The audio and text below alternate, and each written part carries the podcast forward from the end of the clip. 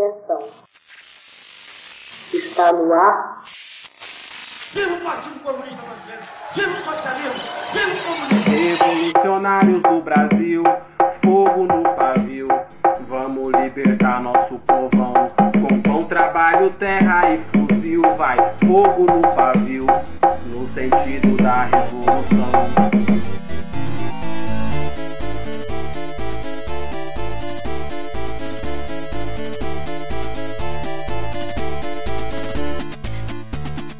Olá para você que está acompanhando mais um episódio da Rádio Poder Popular. É, hoje a pauta é sensacional e, bom, eu estou muito feliz de estar tá falando disso, ainda mais com os convidados incríveis que estão aqui no podcast hoje. É, a gente vai falar do movimento LGBT e os comunistas. E nossos convidados são o André e o Júlio. Eu sou a Ari, e eu sou o JP. Oi, gente, meu nome é André, já foi dito.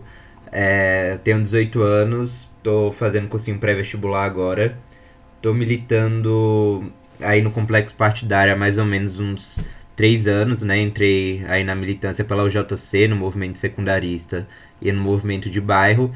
E atualmente eu milito no coletivo LGBT comunista e no Partido Comunista Brasileiro. É isso, de Joinville, Santa Catarina. Muito obrigado pelo convite. Boa noite, eu sou o Jules, é, sou militante da União da Juventude Comunista, milito na Unesp, né, em São José do Rio Preto. Também sou militante do Partido Comunista Brasileiro, aqui de São José do Rio Preto também. É, eu entrei na UJC ainda é, no movimento secundarista, né? Isso foi em 2015, e tô desde então na UJC, né? Componho hoje o movimento estudantil da Unesp, na universidade na qual eu curso, inclusive, né? Física, licenciatura em Física. E tô no partido já desde 2016, é, militando aí ao lado dos camaradas, agora na célula Zé Baiano, aqui em Rio Preto. Pô, Julius, não, não tava ligado que você fazia física não, cara. Que, que da hora. Faço, faço. Sofrido, mas é, é, é bem da hora, bem da hora. Ansioso para dar aula para crianças. Você sabia, JP, que eu e Júlias, a gente tem uma história longa aí. a gente se conhece de longas datas, de trincheiras antigas. Estou muito, muito feliz de ter ele aqui no, no nosso web cantinho aqui, a Rádio Poder Popular. E bom, mais feliz ainda para ouvir tudo que ele e o André têm para falar para gente, né? É, mês de junho é, é uma grande apropriação né, das, das pautas LGBT que pelo, pelo capitalismo, né? Todas as marcas aproveitam aí para vender coisa para gay e, e achar que está sendo, nossa, muito inclusiva, muito inovadora, muito amo como eles usam o termo revolucionário. E bom, nós como comunistas sabemos muito bem o que vem por trás disso, né? Aí eu queria que vocês falassem um pouquinho aí da visão de vocês sobre o tal do Pink Money. Bom, tava conversando com o JP antes de começar a, a gravação, né? Sobre o próprio surgimento do movimento LGBT, né, e como como se deu essa constituição, né? O movimento LGBT, no, tanto nos Estados Unidos como no Brasil, a gente tem aí muitas semelhanças, né? Eu acho que uma das principais é que esse movimento surge com caráter radical e vai lutar ali contra o Estado e contra a polícia, né? Então a gente tem a constituição de movimentos muito voltados a essa a uma preocupação com todas as opressões e a exploração de classe, né? Obviamente que a gente tinha contrapontos a isso, com pessoas que estavam ali só preocupadas com sua opressão e com mudar as coisas mais na individualidade.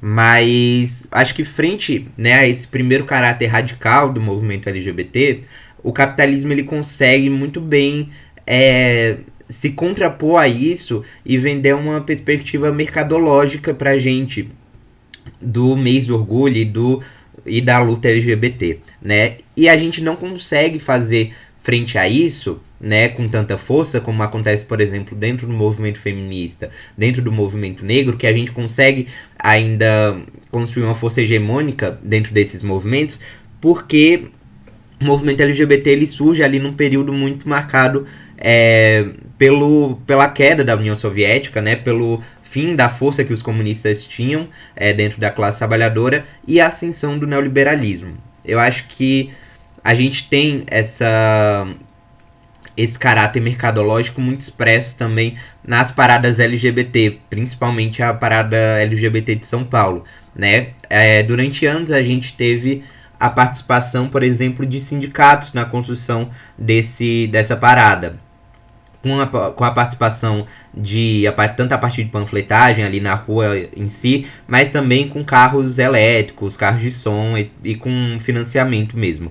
Né? Mas nos últimos anos, é, a, a própria organização da parada LGBT tem dificultado o acesso a esses sindicatos e tem privilegiado empresas aí que a gente vê toda hora notícias é, sobre a superexploração do trabalho, sobre a uberização, como o Burger King e a própria Uber, né?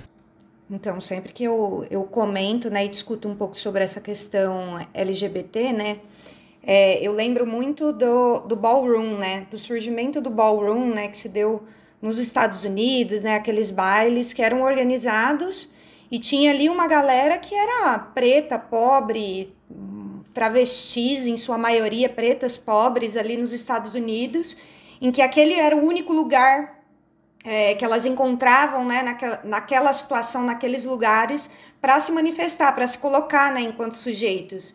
E aí eu fico pensando muito assim que é, naquele momento a gente já tinha uma percepção de que os LGBTs, quando a gente fala de pessoas LGBTs, a gente não tem direito à família, né?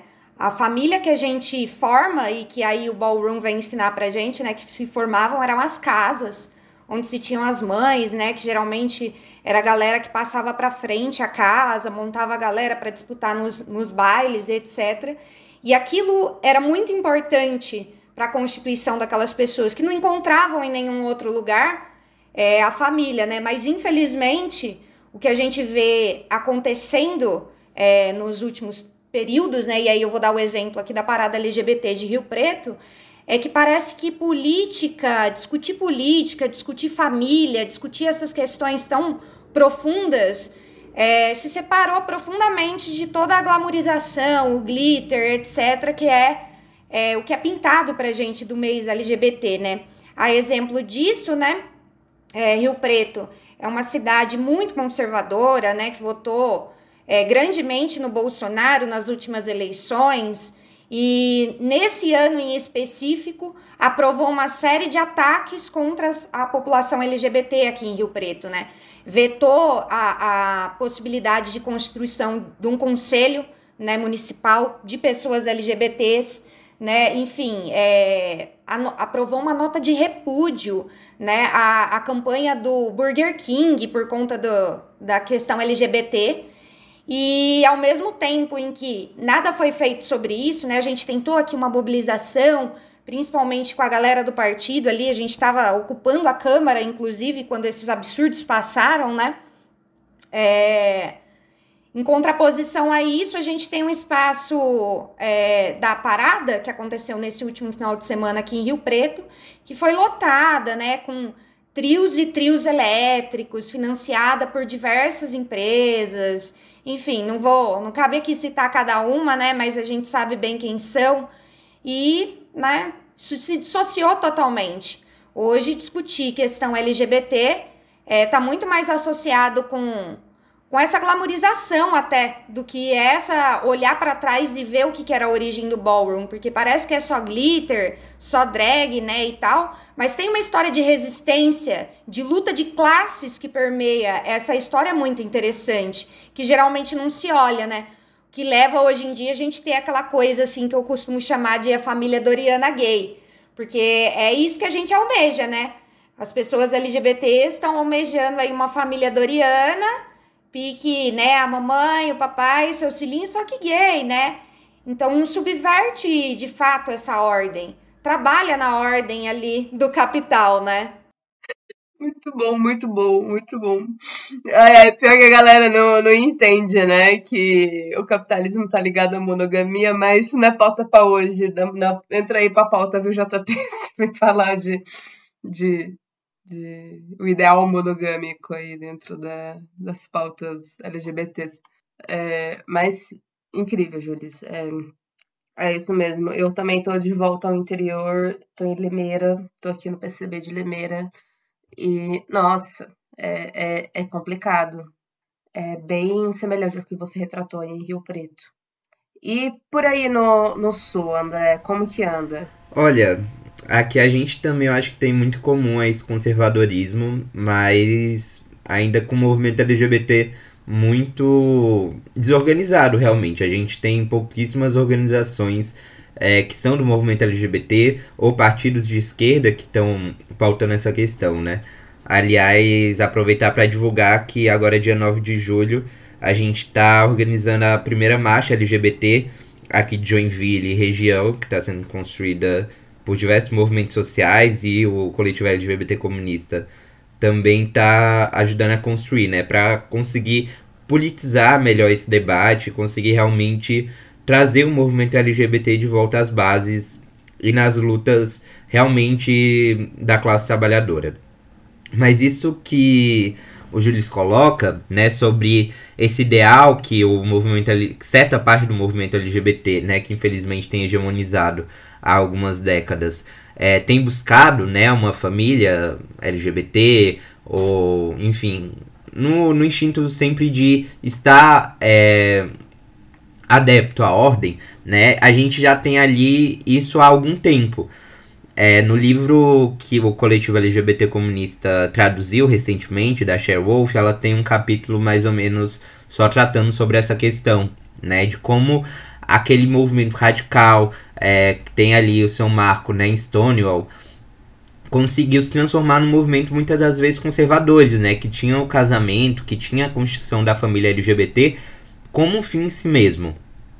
E aí eu acho que isso aponta para certo horizonte que esse movimento tem, tem se voltado, né, que busca simplesmente se acomodar à ordem, não é mais crítico como era antes, né? Eu acho que o movimento LGBT e o movimento feminista tinham ali no seu início é, muita crítica à família monogâmica, às relações é, sexuais, como isso se dava no capitalismo, mas a gente tem uma perda muito grande disso, né? Aliás, no caso dos Estados Unidos, a gente tinha diversas organizações, né, como a Frente de Libertação Gay, que tinham, aliás, células maoístas e de marxistas-leninistas que estavam pautando a questão é, de uma estratégia socialista para o movimento LGBT, questionando as normas sexuais pré-estabelecidas. Então a gente tinha ali uma coisa muito muito realmente construída e muito radical, né? Mesmo com diversos limites, e esses limites precisam ser colocados, né?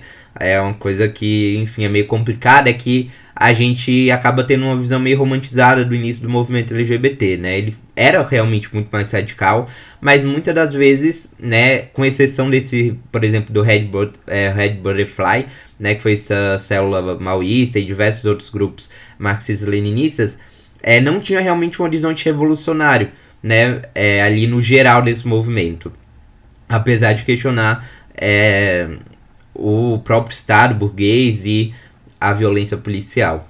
Eu vou entrar numa tangente brevemente, cara, só porque é, tem um quadrinho que faz uma retratação desse período histórico bastante interessante que sabe o Leão da Montanha, aquele personagem da Hanna-Barbera, aquele leão rosa. Sei sim. É, é um quadrinho que reimagina ele, né, não, é, como um escritor de teatro gay nos Estados Unidos durante o macartismo. Então ele trata toda essa relação do é, da repressão ao movimento LGBT junto com a repressão ao movimento comunista. Super, é um conceito super estranho, mas é muito bom.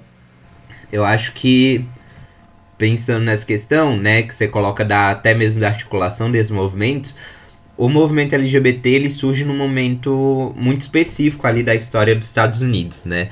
A gente já tinha outros grupos é, que se organizavam a partir da identidade sexual, né? Que se auto-reivindicavam enquanto movimento homófilo, mas o que possibilitou o surgimento desse movimento LGBT, né? Que de uma perspectiva progressista em relação à identidade sexual e de gênero, foi o próprio movimento dos direitos civis e o crescimento ali do Partido Comunista nos Estados Unidos, do Partido dos Panteras Negras e dos jovens porto-riquenhos, né, que aliás participaram da revolta de Stonewall e estavam lá ocupando o bar junto com as LGBTs trabalhadoras, pobres e negras.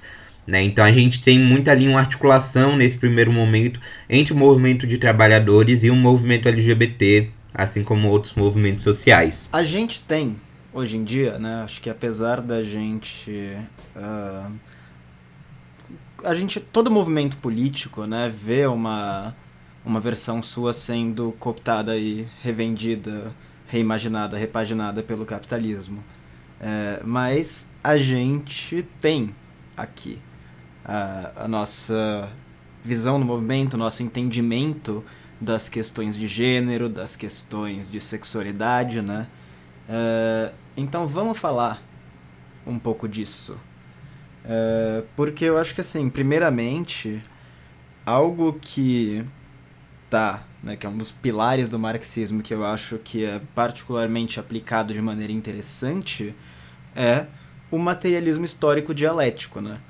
Porque aí a gente passa a entender essas opressões é, dentro de um contexto mais amplo do que meramente uma questão cultural, do que uh, puramente uma questão uh, só de prática, né, de prática social, de costumes. Uh, a gente liga isso com um contexto histórico e mais amplo, né?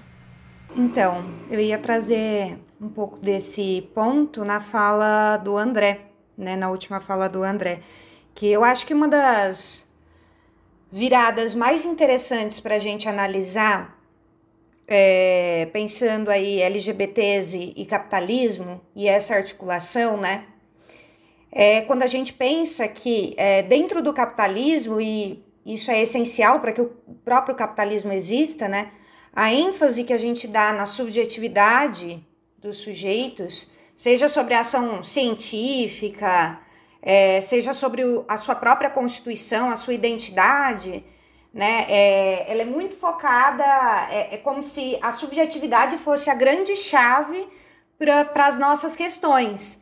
E quando a gente vai analisar né, é, o sujeito numa perspectiva aí materialista, histórica, a gente tem que levar em, em consideração né, a relação desse sujeito com o seu meio, a relação dessa subjetividade e da nossa individualidade enquanto sujeitos de múltiplas determinações, é, a relação da nossa identidade e como a identidade vai se forjar na relação com outras pessoas, uma relação social, né, necessariamente social, porque tem essa, essa questão também aí, né, desde o Vygotsky, isso aí já é bem trazido, né, gosto muito do Vygotsky, sempre trago essa contribuição dele, né, de que a gente só se individualiza, a gente só se humaniza em sociedade. Então, existe uma ênfase muito grande, muito errada que se dá nessa subjetividade, a ponto de descolar ela das outras coisas, porque ela também é forjada é, de uma forma muito concreta, né? Então, se você tem, por exemplo, determinadas possibilidades colocadas a você ao nascer, você vai se desenvolver mais ou menos. Se você tem capacidade de pagar uma escola particular com uma educação melhor, né, do que a escola pública sucateada que a gente tem, você vai ter outras possibilidades, né, outras das suas capacidades mais desenvolvidas ou menos desenvolvidas, por aí vai. Então, o entendimento é, dessa questão a partir de uma perspectiva materialista histórica começa por entender que a subjetividade não determina tudo. Né? A nossa subjetividade ela é um aspecto da coisa, é, a identidade que a gente vai assumir para a gente é outra, né? E existem outras questões materiais muito concretas que a gente precisa levar em conta, né? Quando a gente está tratando da questão LGBT. Também por isso, né, que a gente não pode cair nessa coisa de que a nossa libertação é, individual, né, como se a mera garantia de direitos, por exemplo, ai, eu posso me casar com uma pessoa do mesmo gênero que eu e etc. Eu posso ter meu nome social lá é, no meu RG, né? É, fosse garantia da nossa humanização, né? Porque não é. Existe uma diferença aí até que o Marx vai tratar um pouco, né? Quando ele fala de emancipação política, emancipação humana, mas não cair muito nessa armadilha, né? A nossa individualidade não é tudo, né? O individualismo é essa noção é, burguesa mesmo, a nossa subjetividade também não determina todo o nosso ser, a gente é determinado, né, como eu já falei, por múltiplas dimensões, e isso é importante de ter em mente para começar a pensar uma perspectiva materialista histórica da coisa, né? É fundamental isso que o Júlio traz, né? E eu acho que também tratando essa questão de uma teoria marxista sobre gênero e sexualidade e se contrapor a uma perspectiva sub, é, subjetivista né, dessa questão, acho que a gente não pode tangenciar né, o debate sobre e sobre com a teoria queer e outras teorias é, sociais pós-modernas. Né?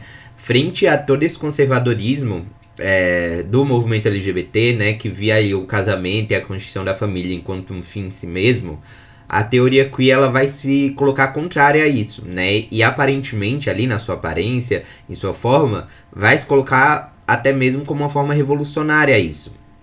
Mas se a gente for analisar o conteúdo dela, né, a gente percebe que a crítica que ela propõe a esse movimento é uma crítica que leva a uma prática individualista, né?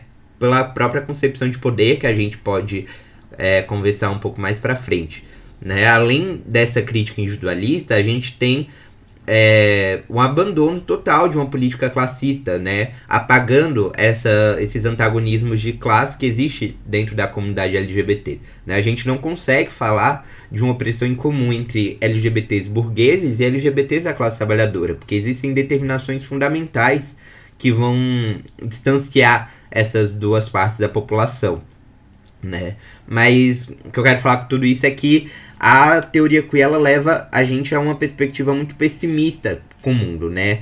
Tanto por se colocar e por surgir no momento de crise ali do socialismo real, a teoria queer ela vai criticar tanto o socialismo, né, que se equaliza ali entre socialismo que ocorreu na União Soviética e o socialismo enquanto teoria e quanto possibilidade de emancipação da humanidade, e também vai se colocar crítica ao capitalismo, né? Então, o que a teoria queer vai colocar, né, que a gente só consegue mudar a realidade a partir do discurso, né? Isso a gente vai ver porque é, eles entendem que a própria realidade é construída a partir do discurso, né? Que a gente poderia desconstruir essa realidade que a gente entende como opressiva a partir do discurso.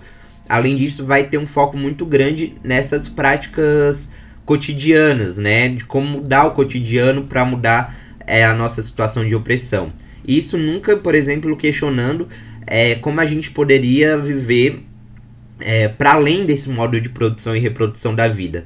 Né, que a gente sabe, enquanto comunista, que é o que vai determinar a nossa sociabilidade, que vai ter, é, determinar o ser social.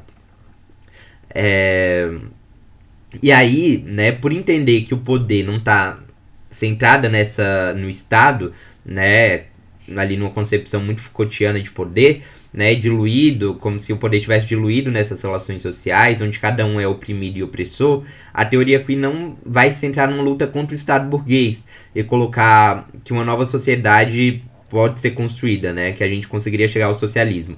Porque eles vão entender que esse socialismo ainda teria todas essas relações de, é, de opressão e de poder coercitivas que existem na sociedade capitalista. Então, acho que tem essa crítica é, ao movimento LGBT, que é necessário e que os marxistas compartilham, mas nos leva a uma prática política errônea, né? Que vai levar, na verdade, a gente a uma estagnação e ao, ao próprio é, acomodação com a ordem. É muito interessante também, eu acho, a gente pensar como.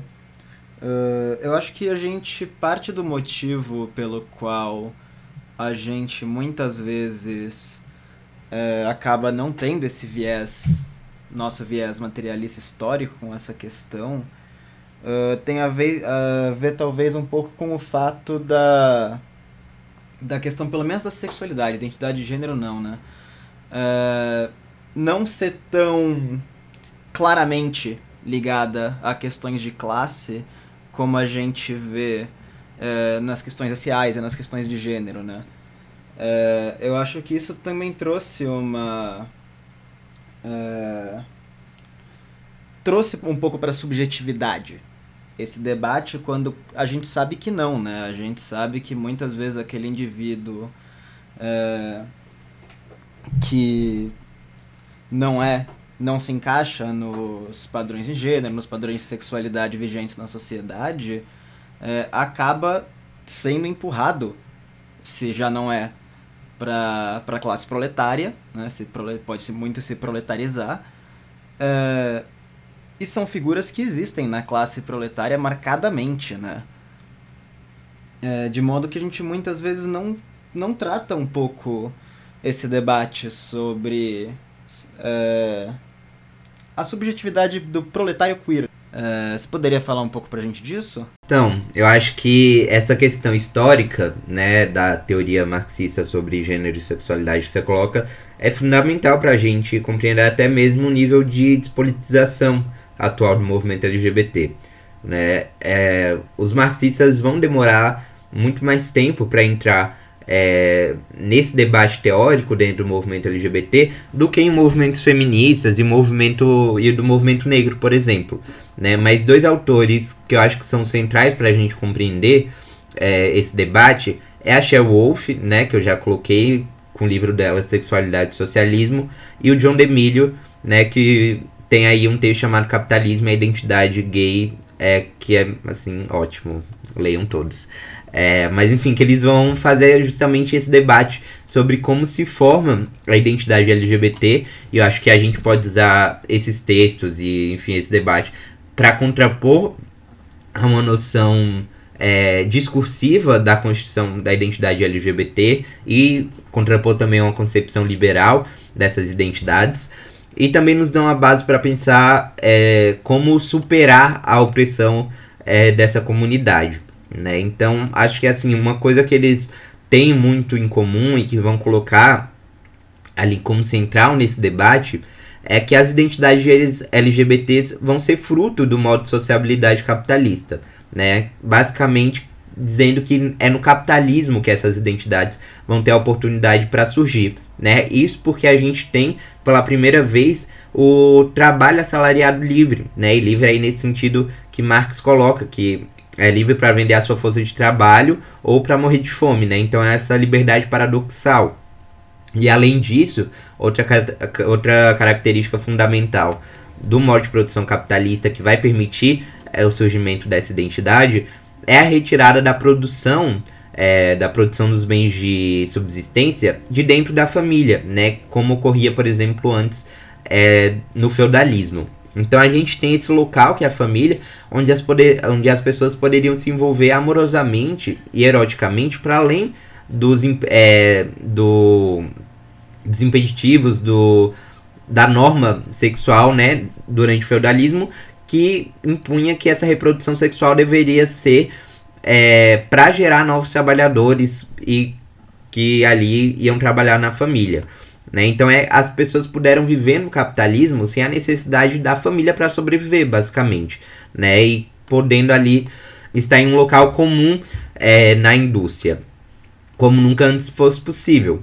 Né? Então, dizer que a, a identidade LGBT surge no capitalismo não é dizer que em sociedades pré-capitalistas é, não existiam práticas homoafetivas, né? mas que essas práticas não constituíam uma identidade sexual em comum. Né? Já que até mesmo sexo fora do casamento entre pessoas de sexo oposto era considerado como algo errado, era ali colocado dentro da, da lei da sodomia, né? Era algo assim visto como um repúdio para a sociedade, né? Isso até, aliás, enfim, é outro debate, mas para a gente pensar a própria heterossexualidade como um produto histórico, né? Não só a, a, as identidades LGBTs. É, não, total. Eu, eu sou um cara que eu sou fissurado em história do Império Romano. Tem os fascistas e eu, basicamente, na, na fandom de Império Romano. Fandom não, né? Porque ninguém é fã do Império Romano, mas. Fora os fascistas. É, mas é muito interessante, né? Porque foi uma coisa que deixou isso muito claro para mim, estudar o mundo antigo, uh, como essas identidades eram diferentes, né? No, em Roma, por exemplo, a relação sexual entre dois homens era aceitável dentro de certas formas de relação social, né? Um, necessariamente um parceiro mais velho com um parceiro mais novo, tinha que ter certas diferenças de poder, é, e essas relações não eram é, socialmente punidas de nenhuma forma, mas as relações que não se enquadravam nisso, é, quando tinha um parceiro da mesma idade, ou quando alguém tinha Teve um imperador, por exemplo, que tinha. Ele era passivo com um escravo. Então. Isso era. Uau! Que coisa! E foi parte de por que assassinaram o coitado. Uh, então era muito mais complexo, né? E é muito complexo porque é isso. Foi. Foi uh, se desenvolvendo historicamente. O modo como a gente entende é, o que é ser heterossexual hoje, o que é ser monogâmico hoje também, né? São coisas que foram construídas num tempo muito mais recente do que muita gente pensa. A exemplo disso, a gente pode, pegando um gancho aí do que o André falou, né? Pensar que, sim, né? De fato, é dentro do capitalismo que essas identidades são possíveis, né? E aí, pensando essa discussão da família, eu vou voltar um pouco nesse ponto, mas enfim, dentro do capitalismo, né, mais ou menos ali a partir do século XVII, né, que a gente vai ter o surgimento da ideia do amor individual sexuado, né, que vai fazer essa conexão entre o amor e a nossa necessidade afetiva com a família, que aí a gente pode discutir, né, se é bom ou ruim, mas enfim, Fato é que passa a existir a partir desse período, né, essa associação de que todo mundo tem uma certa necessidade afetiva. E o mesmo sistema que produziu uma, de certa maneira, né, uma ampliação dessa nossa necessidade afetiva que não existia antes, também é um sistema que nega essa possibilidade, né, pensando esse amor é, ligado com a questão da família, sempre né, essa, necessidade afetiva é sempre ligada a um amor monogâmico, né?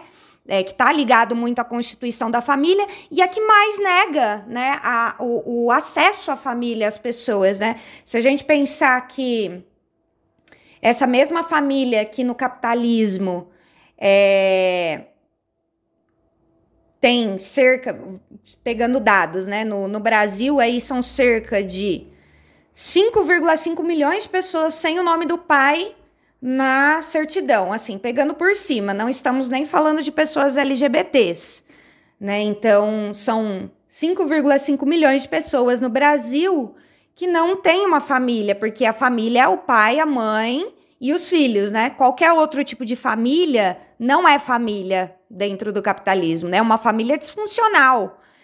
É, e aí, levando em conta as LGBTs, né? Essa mesma família que institui é, o lugar da, da mulher, né? Da esposa ali, dentro do seu casamento, né? Enquanto a pessoa que vai executar o trabalho reprodutivo e etc., é a mesma família que vai colocar pra gente também o lugar social da prostituta que é onde 90% da população T se encontra no Brasil, né? Então, como essa noção de família, de amor que surge dentro do capitalismo é negada pelo próprio capitalismo depois, assim como é um tema que a gente discute em outros lugares, está um pouco mais claro às vezes para os camaradas, né? É, por exemplo, o avanço das forças produtivas dentro do capitalismo deu para gente é, muitas tecnologias, né? Mas essas tecnologias hoje negam em, em, em, partes, né, as nossas potencialidades, negam a nossa, o nosso próprio desenvolvimento, assim, vão dentro do capitalismo tem que funcionar tudo muito fechadinho, né? É o mesmo sistema que institui uma família que é totalmente excludente, né? E uma família enquanto regra. Então, eu acho que esse é um aspecto muito caro para gente, né? E de onde a gente precisa ter uma discussão bem interessante aí para não não cair nessa coisa de ah, não, a família é todo mundo, né? Ah, é os amigos. Não, a família não é isso. Ela é uma, uma forma bastante excludente, inerentemente excludente, né? De organização social do trabalho, produtivo e reprodutivo, é, com uma base, enfim, científica aí forjada, né? Porque a partir do século XVII, aí, assim como é, os cientistas vão se basear muito né, na antropologia, que vai surgir depois, etc., na biologia também, para falar assim, ah, essas são as diferenças entre homens e mulheres. Eles também vão usar isso para naturalizar o lugar do sexo, o lugar que a gente ocupa dentro dessa sociedade. Então, é, são pontos também que não podem fugir das nossas, das nossas análises.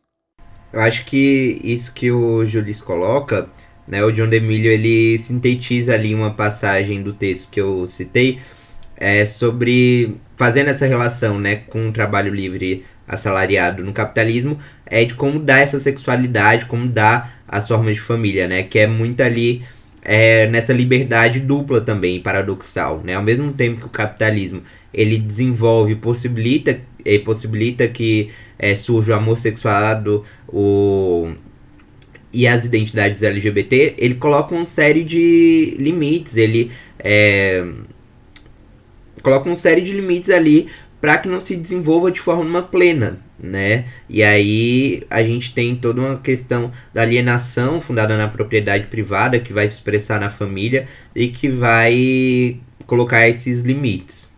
Então acho que isso que o Júlio coloca é fundamental também. E a gente não pode esquecer que esse ano é ano eleitoral, né?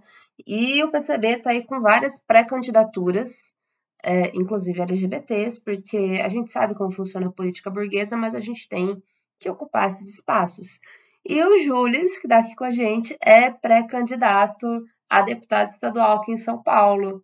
Você quer falar um pouquinho sobre essa grande candidatura, Júlio?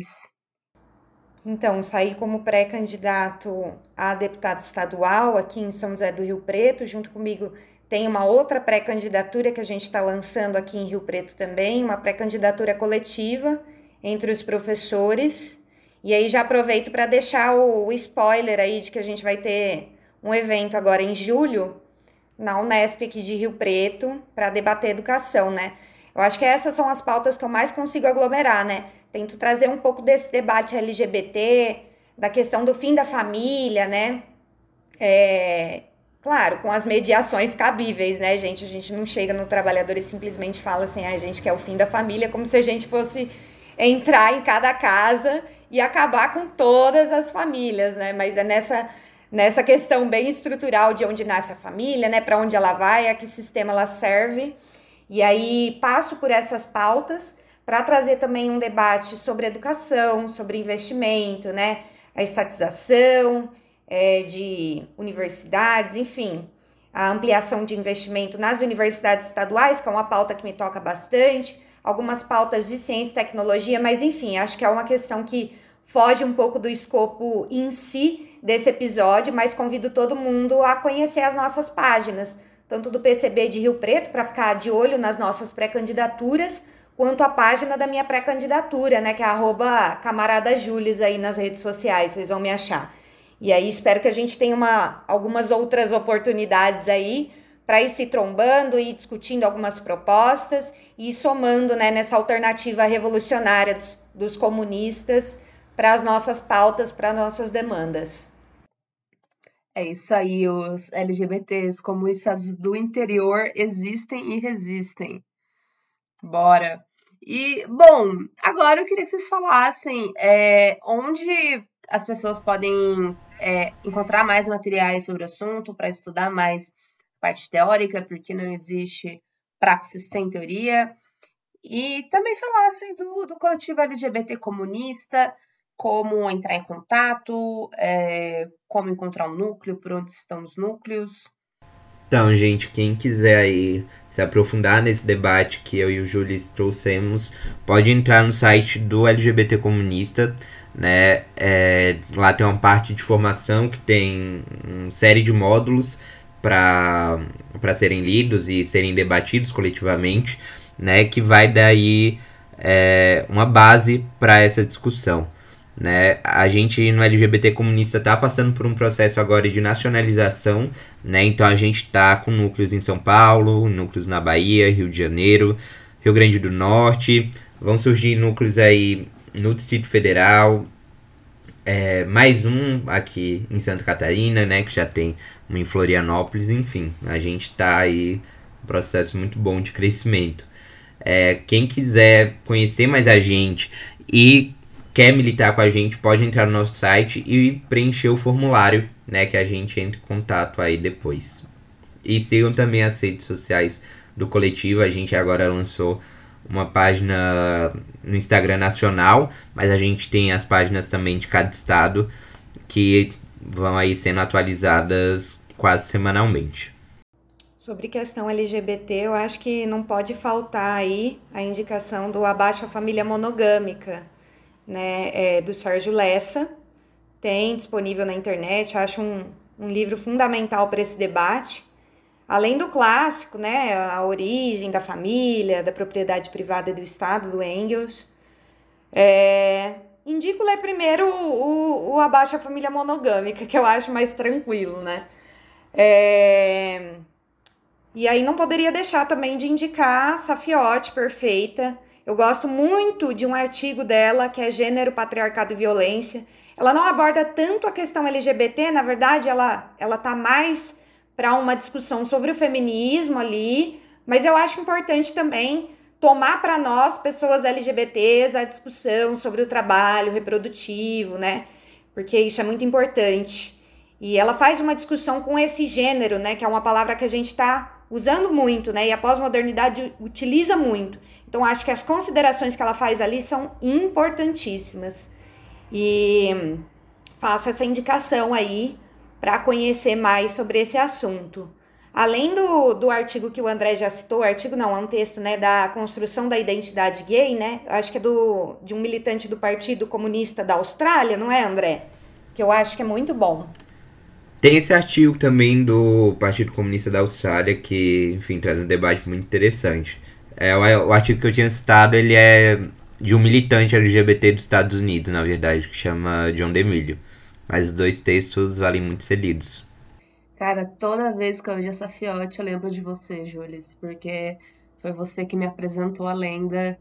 E, enfim, incrível, incrível. Bom, agora a gente vai para os finalmente, né? Chega a hora de, de encerrar mais um episódio. E, bom, o Júlio já deixou as redes sociais dele. Agora, André, se você quiser deixar as suas também, fique à vontade. E é, é a hora da despedida. Gente, então, sigam lá no Insta também. É André underline underline Freire. E é isso. É a minha rede social agora, arroba camarada Julie, sigam lá. Quem é de Rio Preto, região, bora somar aí também com propostas, com eventos, chama nós lá que a gente vai trocando uma ideia. Pô, é isso aí, galera. Muito, muito obrigado por terem vindo aqui com a gente. É, a gente se vê em outros episódios, com certeza. É, para você aí que tá ouvindo, se você ainda não segue a gente nas redes sociais, é, você pode encontrar a gente no arroba Rádio P Popular, no Twitter e no Instagram, o mesmo arroba. Então a gente fica por aqui e até a próxima. Saudações revolucionárias.